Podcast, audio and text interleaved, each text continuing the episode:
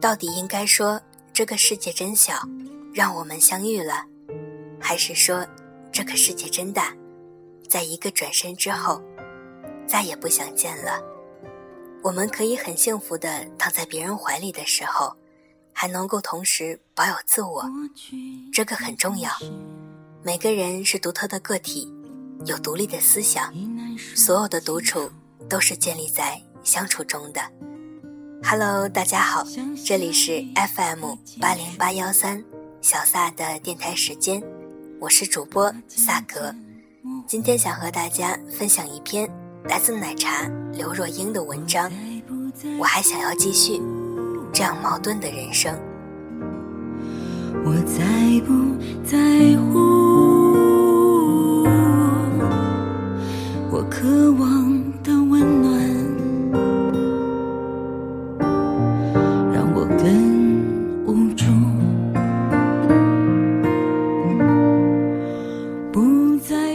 现在的我会不会让曾经支持我的朋友们失望？我躺在家里的客厅，手里拿着 iPad，玩着网络游戏，心里这样想：这是我最近与自己独处的方式，完全没有营养的生活。正当我以为自己正陷入舒适的独处状态时，肚子里忽然传来一阵骚动，也许是 baby 忽然转了一个身，或是冷不防的伸直了一下腿。这突如其来的感觉提醒我，现在的我已经不是一个人了。这还算是独处吗？我有点慌张。我始终相信自己，无论身处何种状态，我都可以找到让自己舒适的方式，缓慢地恢复到身心的独处状态。毕竟，这是我一直引以为傲的生存技能。但这一次，事情或许不会这样简单吧。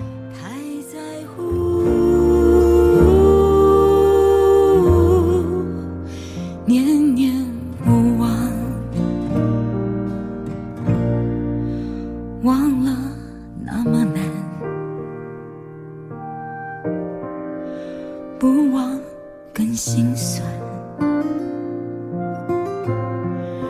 刘若英该是什么模样？对很多喜欢我的朋友来说，刘若英应该是什么样子呢？大家心目中的刘若英该做的事，也许包括那个不管几岁都会维持单身，继续谈着被猜测的恋爱，在情海中不屈不挠的奋战，偶尔跟大家分享失恋的心情，告诉大家失恋并不可怕，孤单不可怕，至少你还有我之类的话，然后一个人走在路上，或是坐在咖啡厅里。也许是一个人提着行李箱，只身去天涯海角旅行；要不就继续演着唱着寂寞的歌，全情投入在各种戏剧演出中，饰演别人的故事。如果可以，历经轰轰烈烈的人生旅程后，然后以自杀结束，就像那种可以写成回忆录或者拍成电影的人生，的确，这都很像我。那么哪些事是不像刘若英会去做的事呢？也许就包括了找个人结婚，然后生了个孩子之类比较顺理成章、平凡的事情吧。用平凡来形容眼前的状况合适吗？我有点犹豫，但似乎暂时也没有更合适的字眼了。但那似乎是现在你们眼中的我。事实上，以事情的本质来说，这世上。没有所谓平凡的事，事情只有多数人做，或者少数人做，做得到或者做不到，愿意做或者不愿意做的差别而已。结婚生子这件事，也许符合了多数人做，愿意做，而我刚好也做得到而已。这件对大部分人来说算是稀松平常的事，却有可能是我生命中将面临的最大挑战。因为结婚生子，对我来说最最不平凡，也最最具有挑战的事情。我正是走在陌路的旅途上，手中没有明确的地图，也不清楚将要去何处，我只能一步步地向前走，没有任何停顿，不想有后悔的空间。有人会因为我的这个决定而失望吗？我不能确定，而我只是希望在这段旅程中，可以在路上看到崭新的风景。我并没有对自己感到失望，也不曾背叛自己。将证明自己叫做永恒。朋友问恨不恨？曾让我伤痛的人，我说我有很忙碌的青春。回忆是一扇门，踏进去是黄尘，跨出来。视野无限延伸，在眼光里有一种笑容。与生俱来的生活方式，我一直都挺矛盾的。在独处与相处之间，你从什么时候开始喜欢上独处的？经常有人问我这个问题，也许是与生俱来的吧。虽然这答案对某些人来说或许缺乏说服力，但对我来说的确是这样。我当然不会告诉你“生命是孤独的存在”这种哲理的说法，但从我有记忆里来，独处就是我的生活样态。我的父母在我两岁时就分开了，我在祖父母家长大，从小就拥有自己的房间，或许这就是我习惯独处的起点吧。因为家里没有其他的年轻人，更别说其他同龄玩伴。我很习惯一个人玩，一个人躺在床上天马行空，胡思乱想各种事情。我不知道独自拥有一个房间是不是孤单的事，但我从未因为一个人待在房间里而感到害怕。这是我从小就习惯的事，类似一种生活本能。人不会珍惜羡慕自己从未真正感受过的事物。我从没羡慕过同年龄的朋友有跟兄弟姐妹一起成长的经验。对我来说，跟其他人分享房间反而是件极可怕的事。甚至一直到结婚后的现在，除了中学时期一小段住校时间外，独自一个人拥有一个间，对我来说依然是一种生活的必要条件。我祖父是军人，家里的管教很严格，为了减少不必要的麻烦。与某种安全上的顾虑，他不太让我们出去玩。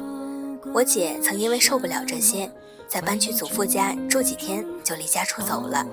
但我并不以为苦，反正我也经常懒得出门，安静地待在家里，我可以找到许多有趣的事情做。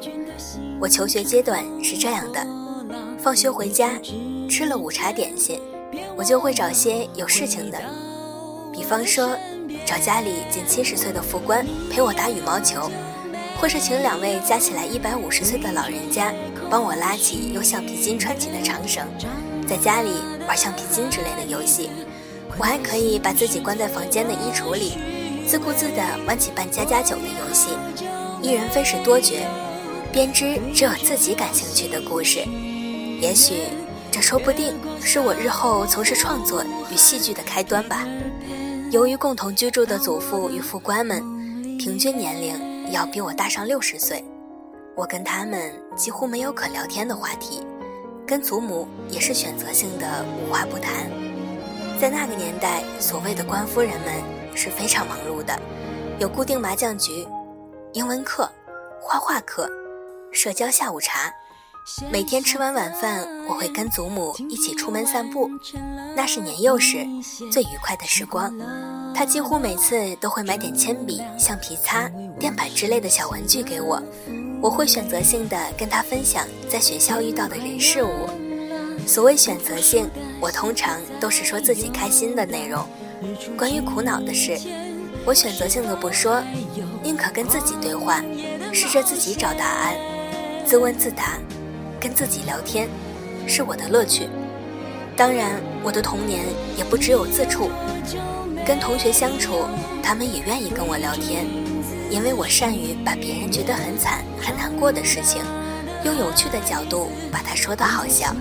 套句成熟点的说法，就是自我调侃、自嘲的能力蛮强，直到现在。譬如，爸妈在我很小的时候就离婚了，那个年代离婚的人比较少。因此，所谓隔代教养的成长方式，现在也许司空见惯，但当时这样的处境会被同学认为是值得同情的。学校办母姐会的时候，我是婆姐会，因为来的是祖母。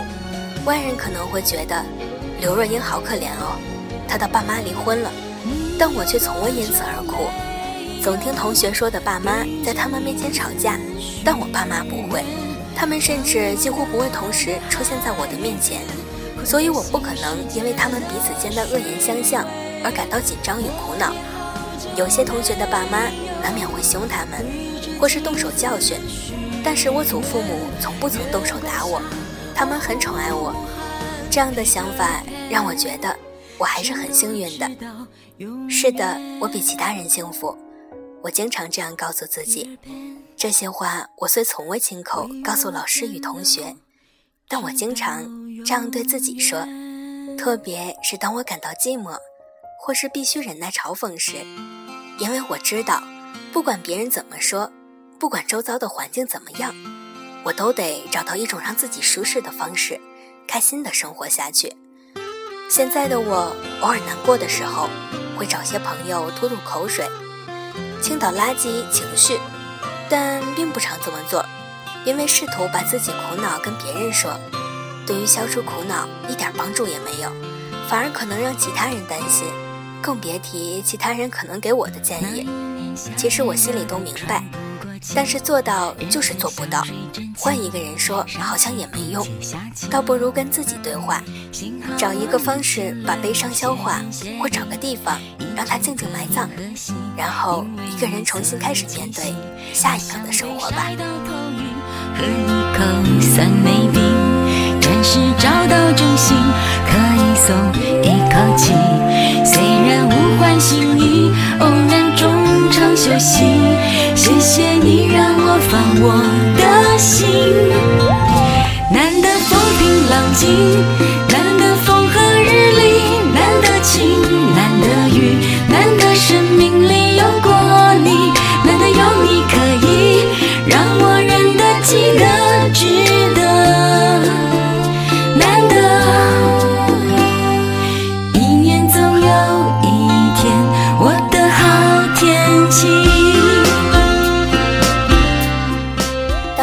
种面对困境与处理负面情绪的技巧后，我居然成为一个很好的倾听者。有些朋友会对我诉说他们所面临的苦，因为他们知道我永远可以提供有趣的建议，而不是跟他们一起用痛苦的角度面对。那不是不能感同身受，而是我希望能为当时的痛苦生活找一条幽默理想的出路。你以前怎么都一个人度过寒流来袭的夜晚呢？某夜，一位刚跟交往九年的女友分手的男性友人这样问我，我没有回答，更没有安慰，只是当天晚上送了一个电毯跟一盏台灯给他，告诉他洗完澡把电毯打开，进被窝就不冷了。再开在客厅开一盏温暖的灯，半夜起来上厕所比较不孤独。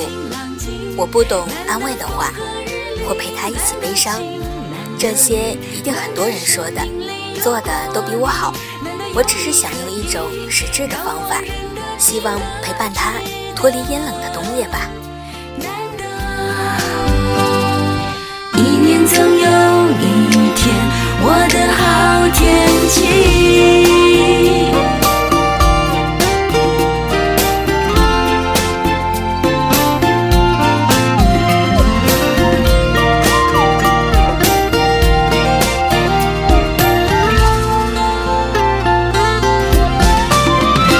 难得风平浪静，难得风和日丽，难得晴，难得雨，难得生命里有过你，难得有你可以让我认得、记得、值得。这里是 FM 八零八幺三小撒的电台时间，今天的节目就到这里，我们下期再见。